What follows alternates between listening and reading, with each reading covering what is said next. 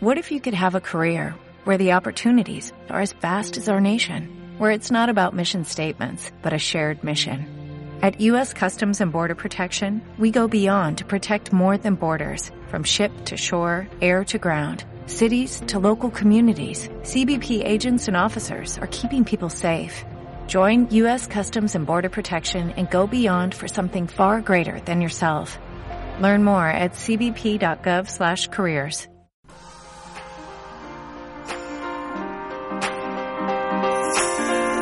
Estás escuchando Z Radio, Instituto Zorrilla. Luis Landero, novelista español, nacido en Badajoz en 1948, galardonado con el Premio de la Crítica y el Nacional de Literatura por su ópera prima Juegos de la Edad Tardía, publicado en 1989. Posteriormente siguió publicando novelas, al igual que diferentes artículos periodísticos en el país, recogidos en recopilaciones como Le cortó el pelo, caballero. Eh, es hijo de una familia de agricultores extremeños. Tuvo que trabajar a muy joven edad, en especial profesor de guitarra flamenca. Estudió filología hispánica en la Universidad Complutense de Madrid. Entre sus múltiples trabajos hay de profesor auxiliar de filología en esa misma universidad o de lengua y literatura. Actualmente se encuentra jubilado tras impartir clases en la Escuela de Arte Dramático de Madrid. Juegos de la Edad Tardía, donde se da lugar un diálogo entre la fantasía y la realidad de raíces cervantinas, y que fue galardonado con el Premio de la Crítica y Nacional de Literatura.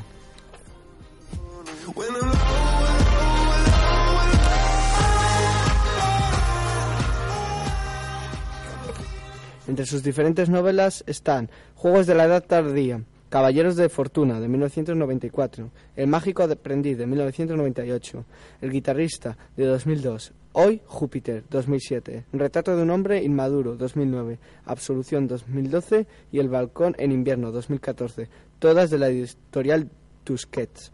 Otras eh, se encuentra Entre líneas, El cuento o, o La vida, del 2000, de la misma editorial Tusquets. Esta es mi tierra, de 2000, editora regional de Extremadura. ¿Y cómo le corto el pelo, caballero? Recopilación de artículos periodísticos.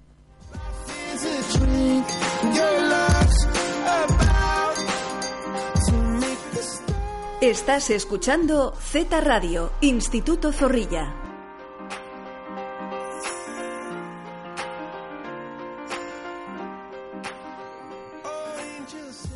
Muy buenos días, un día más aquí a Z Radio. Hoy estamos en la entrevista de Luis Landero. Contamos con las colaboraciones de Selena Sánchez y Nerea Toribio. Y empezamos.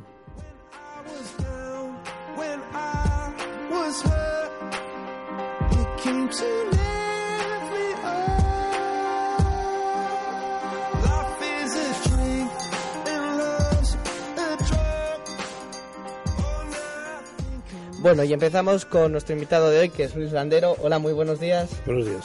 ¿Qué tal? ¿Qué tal la mañana? ¿Qué tal en el instituto? Muy bien, ¿Está en- estupendamente. Estupendamente. Sí, porque además yo he sido profesor y es volver un poco a, a mis viejos tiempos, ¿no? Muy bien. Hoy has dado una charla, un coloquio a los alumnos de primer y segundo bachillerato sobre el Quijote, una lectura obligatoria para los alumnos. Eh, ¿La charla ha ido como esperabas? Sí, sí, sí, eh, sí. Bueno, ha habido una cosa todavía mejor, ¿no? Y es las que me han hecho muchas preguntas al final, eh, lo cual es un poco impredecible, porque a veces preguntan y a veces no preguntan nada. Pero bueno, esta vez, eh, sí, sí, eh, han preguntado muchas cosas y muy interesantes. Ha, ha ido todo estupendo, yo estoy contento. la charla iba sobre Miguel de Cervantes y su obra El Quijote. ¿Por qué tienes esa conexión con Miguel de Cervantes y su obra? Bueno, lo raro sería no tenerla, ¿no? Porque ¿quién no tiene eh, conexión con, con el Quijote, ¿no? Vamos, quiero decir a alguien que sea lector, realmente. Eh, el Quijote es el mejor libro que se haya escrito nunca, ¿no? Y además, eh, dio la casualidad que lo escribió en español. De manera que, ¿qué sería de nuestro pasado, ¿no? Sin, sin el Quijote. Yo no me imagino, ¿no? A el pasado de España sin el Quijote. Eres un novelista premiado. ¿Cuál de esos premios es el que más ilusión te dio ganar? Uf, eh, bueno, quizá cuando dieron el Nacional ¿no? de, de Literatura, ¿no? Un poco por lo inesperado y porque era mi primera novela y me lo dieron con mi primera novela y porque era un premio así, en fin, que tenía cierta importancia. Pues sí, ese es el... Sí, me hizo ilusión ganar ese premio, sí. Ahora la pregunta, la pregunta que todo tipo de reportero te hace es ¿de qué obra estás más orgulloso?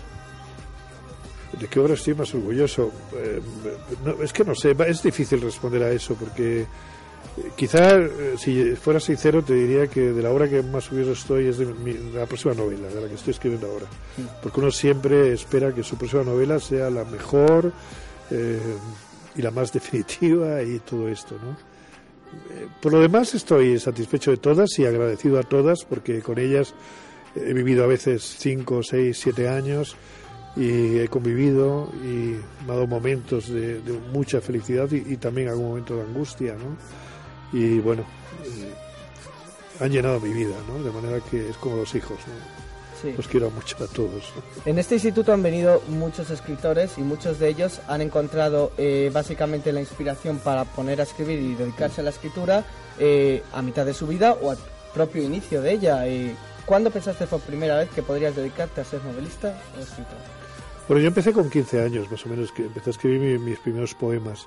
Yo entonces pensaba que no iba a ser, que iba a ser eh, poeta, no novelista, porque casi siempre la, lo primero que uno, bueno, lo primero que uno descubre es la poesía, ¿no? Hay pueblos que no han conocido la prosa, pero todos los pueblos han conocido la poesía porque están muy cerca de la danza, de la música y demás. De manera que es, lo normal es que uno empiece escribiendo poemas, ¿no? Y fue hacia los 20, 21, 22 años fue cuando me di cuenta de que no, desgraciadamente no era buen poeta y que me gustaba más la, la novela, ¿no?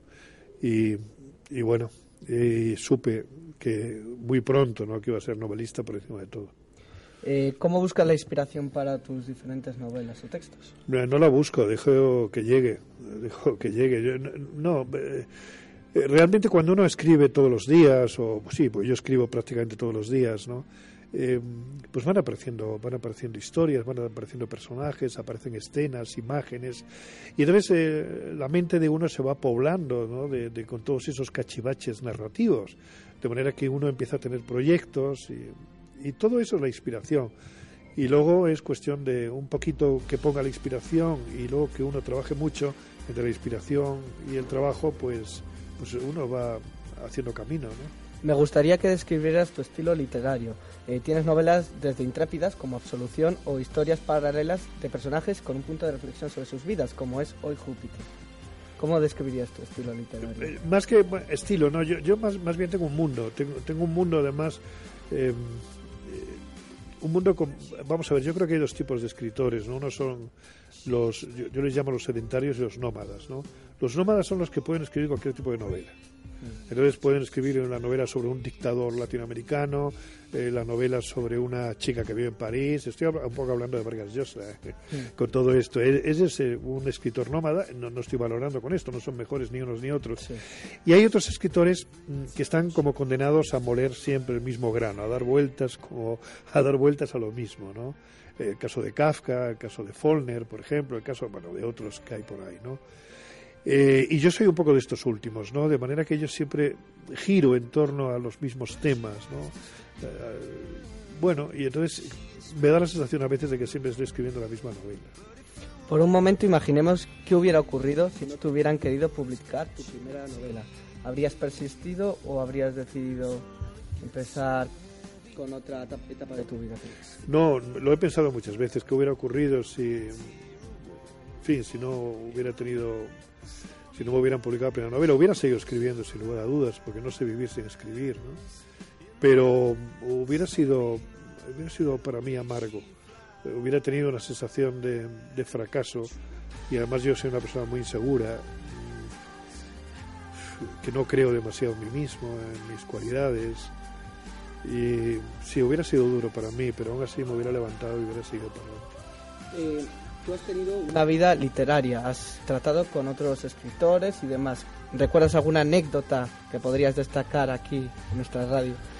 Bueno, me acuerdo que una vez que iba, me acabo de acordar ahora, con Bryce Echenique, ¿no? escritor peruano y magnífico amigo, que íbamos por la, los dos caminando por la Feria del Libro de Madrid, y dijo una señora, mira, ahí van Bryce y Borges. o no, ahí va Landero y Borges, o algo así, ¿no? Y fue, fue una cosa así. Sí. Eh, sí, no sé qué otra anécdota te puedo eh, contar, pero... Yo podría, no sé, describirte diciendo que eres un escritor nato, imaginativo y creativo, pero ¿cómo te describes tú como persona? ¿Como persona? Sí. Uf, como persona. intento ser, eh, intento ser una buena persona.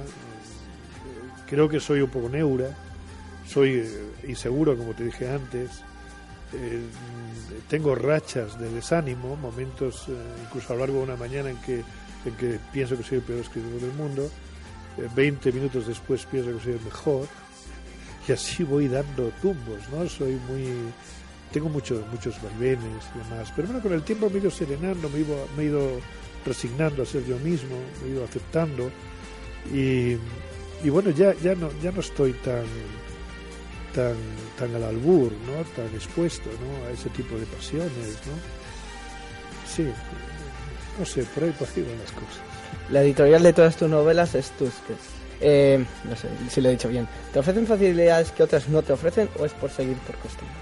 No, por costumbre no, es porque eh, allí publiqué mi primera novela, los editores eh, son amigos míos, uno de ellos murió desgraciadamente, me llevo muy bien con todos, estoy muy contento ahí, entonces ¿para qué voy a cambiar? Ellos están contentos conmigo y es como un futbolista en su club de fútbol de toda la vida, ¿no? Eh, pues, pues un poco igual, ¿no? ¿Qué recomiendas a las jóvenes promesas literarias? Yo no sé si soy quien para recomendarle algo, ¿no? Pero no, pues le recomendaría lo que Antonio López le, recomendó a los a los pintores, eh, a, los, las promesas, a las jóvenes promesas de la pintura, que se alimenten bien porque el camino es largo, ¿no? Hmm. ¿Cuál ha sido la entrevista que vas a recordar siempre? No sé si será por lo bueno o por lo malo, pero ¿cuál sería? Eh, no, sé, esta está muy bien, ¿eh? no sé si te refieres a esta, me ha encantado. No, yo no me refiero a esta, me refiero... Ah. Yo he estado viendo entrevistas que has hecho, por ejemplo, para RTV, cuando estrenaste... No, yo no tengo ninguna entrevista favorita, lo único que tengo a veces son, una vez que yo dije que soy un poco solitario, un poco solitario, y entonces eh, me pusieron además en titulares que yo soy un lobo solitario. Entonces sentí una enorme vergüenza. porque yo no soy un lobo, ni solitario, ni, gregario. Una de las cosas que he estado buscando por internet era eh, tu respuesta de qué te ha enseñado en la vida cuando hiciste la presentación de El balcón en el invierno. Eh, perdón, El balcón en invierno. Y yo me pregunté, ¿pero quién es la persona que más te ha enseñado de la vida y por qué? La persona que más me ha enseñado en la vida, bueno, no, creo que haya habido una en especial, ¿no? Pero ha habido gente importante en mi vida, bueno, dentro de mi familia, mis, mis, abuelos, mi padre, mi madre, por supuesto. Mi madre me ha enseñado mucho en la vida. Mi madre murió no hace mucho, murió en octubre, ¿no? con casi 98 años. Y ella sobre todo me ha enseñado a, a, ser, a tener una, un, un, modo de ser sereno ante la vida, ¿no? Eh, lo cual me ha venido muy bien porque yo soy una persona torturada y llena de pasiones, ¿no?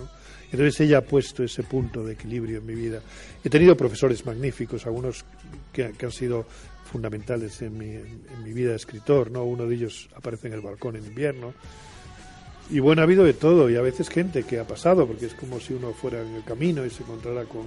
La vida es como un camino donde uno se encuentra con unos y con otros, y a veces me he encontrado a gente a la que he conocido poco tiempo, pero que me han dado magníficas lecciones. Bueno, pues por mi parte yo ya acabo con mis preguntas. Ahora vamos a pasar a nuestras compañeras que te han preparado unas preguntas sobre el coloquio. Estupendo. Hola, buenos días. ¿Cómo estáis? Buenos días. Bueno, mm, os dejo con él. Mm, yo le quería preguntar, ¿usted cree que Cervantes ha conseguido realmente em, que se, por decir así, se matara esa satisfacción o no sé cómo decirlo, pero de leer los libros de caballería, siendo realmente su libro de caballería y tan leído por tanta gente? Bueno, eh, yo creo que lo de lo que escribió contra los libros de caballería fue un recurso literario por parte de Cervantes, no más. Lo que sí ha conseguido es que, bueno, elevar la literatura española hasta los cielos casi, ¿no? Y que tengamos un libro maravilloso y sobre todo crear una gran tradición, ¿no? Eh, sobre todo, por ejemplo, bueno, es que, es que realmente Cervantes es como el Nilo, es como el Nilo, ¿no? Que se desborda y entonces fructifica cantidad de tierras, ¿no? Y eso ha sido el, eso, ha sido Cervantes para la novela y ha fructificado tierras como en Inglaterra la novela surge por inspiración cervantina y lo mismo en Francia y en todos lados, de manera que es, es un escritor no hay palabras, ¿no? Pero sería aún más grande si hubiera nacido en Francia o en Inglaterra, porque aquí desgraciadamente no cuidamos lo que debemos a, las personas magníficas que, hemos tenido. Yo me quería centrar más en tu última novela y quería preguntarte que hasta qué punto mezclas la realidad y la ficción y que si eso afecta a que nos siga un estricto orden cronológico a pesar de ser autobiográfica. Lo, lo del orden cronológico no tiene nada que ver con, con, lo, de la mezcla de ficción o realidad. ¿no? Lo mezclo porque como, como yo mezclo episodios de mi infancia y episodios de mi madurez, me pareció que si los barajaba, si los sería más, más ameno de contar. ¿no? Eh, no, es un libro absolutamente real, ¿no? Está todo, eh, vamos, todo lo que cuento es absolutamente cierto, ¿no? Otra cosa, naturalmente, es el modo de contarlo, es el, rescatar detalles. Por ejemplo, hay un momento en la novela en que, en que yo eh, digo que trabajé, como efectivamente fue, en, una, en un ultramarinos, en una donde había cosas maravillosas para comer que yo no había visto nunca. Claro está que yo no recuerdo esas cosas. Entonces las reconstruyo. Entonces hay una parte en que la memoria reconstruye lo que no recuerda, pero lo reconstruye desde la verosimilitud. No es difícil imaginarse lo que habría en esa tienda. Pues habría cosas magníficas que son las que hay más o menos ahora, ¿no? Entonces hay partes reconstruidas, pero están reconstruidas sobre también sobre la verdad, vamos. O sea que no, es, es, un libro realista, vamos, sí, sin duda. Sí. Bueno, en la reunión que hemos tenido ahora hace un rato, ha mencionado que mm, sus libros, según le llegan de la imprenta, lo lee una vez y no los vuelve a leer. ¿Con su poesía hace lo mismo? Eh, la poesía la rompí toda. Yo escribí unos mil poemas o por ahí. Los rompí absolutamente todos. Hice una pira y los quemé, unos los quemé, otros los rompí. Pero vamos, no, no conservo ninguno y tampoco creo que se haya perdido nada. Eh, no, solamente recuerdo una poesía que, comenzaba, mi casa es la última de todas en el pueblo, su puerta está abierta, siempre abierta la mañana y después no hay nada sino un camino de polvo a la montaña. Eso es todo lo que ha quedado de mis años de poeta.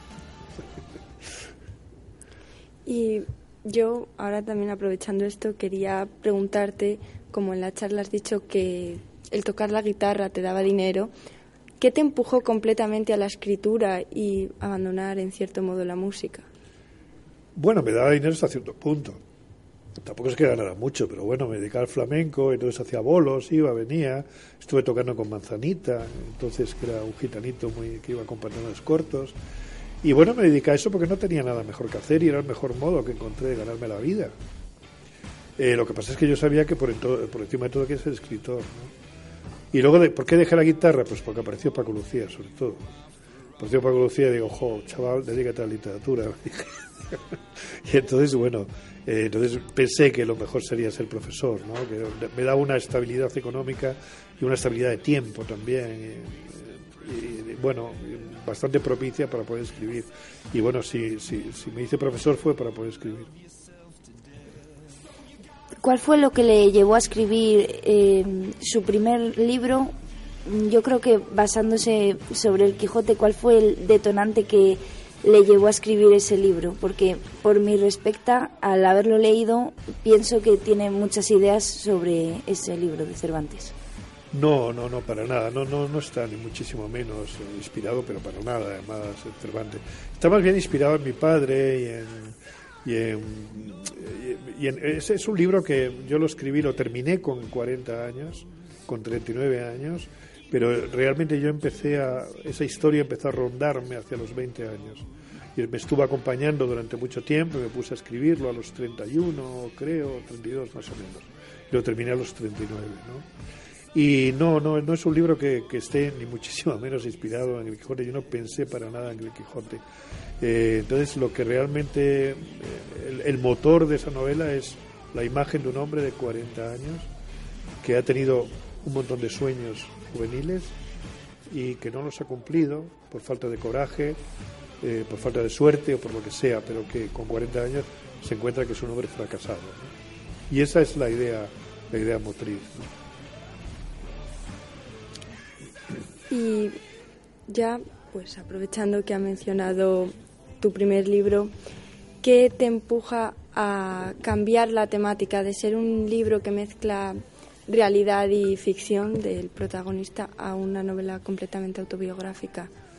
Bueno, eh, pues quizá por la edad que uno va teniendo, ¿no? Entonces hay un momento en que uno, eh, no sé, dice, bueno, ¿qué, qué, ha sido de mi vida? Es como uno que ha caminado mucho eh, y de pronto llega a un lugar así un poco alto y se vuelve para mirar el camino por el que ha venido.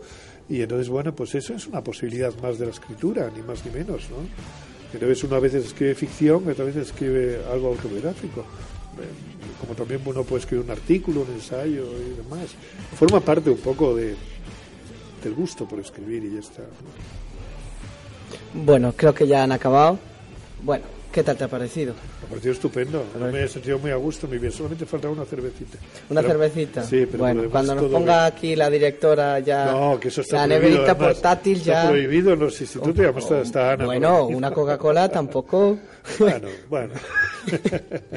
bueno, pues ha sido un placer tenerte mismo, aquí. Mismo. Eh, creo que has ayudado no sé, a ver de una forma diferente el Quijote a chicos de nuestra edad, tanto de primer bachillerato como de segundo. Creo que les has hecho ver una un punto de vista diferente y nos ha encantado tener aquí. Espero que os hayáis pasado bien porque creo que ha sido vuestro primer programa aquí en la radio. Sí. ¿Ha sido interesante? Mm, ha sido diferente. Yo había estado en más programas en radios y este ha sido completamente diferente, mucho más cercano. Mucho más cercano, me alegro mucho. Y bueno, Luis, un placer haberte Lo conocido. Mismo, un placer, muchísimas gracias. Y nos vemos otro día aquí, en Z Radio.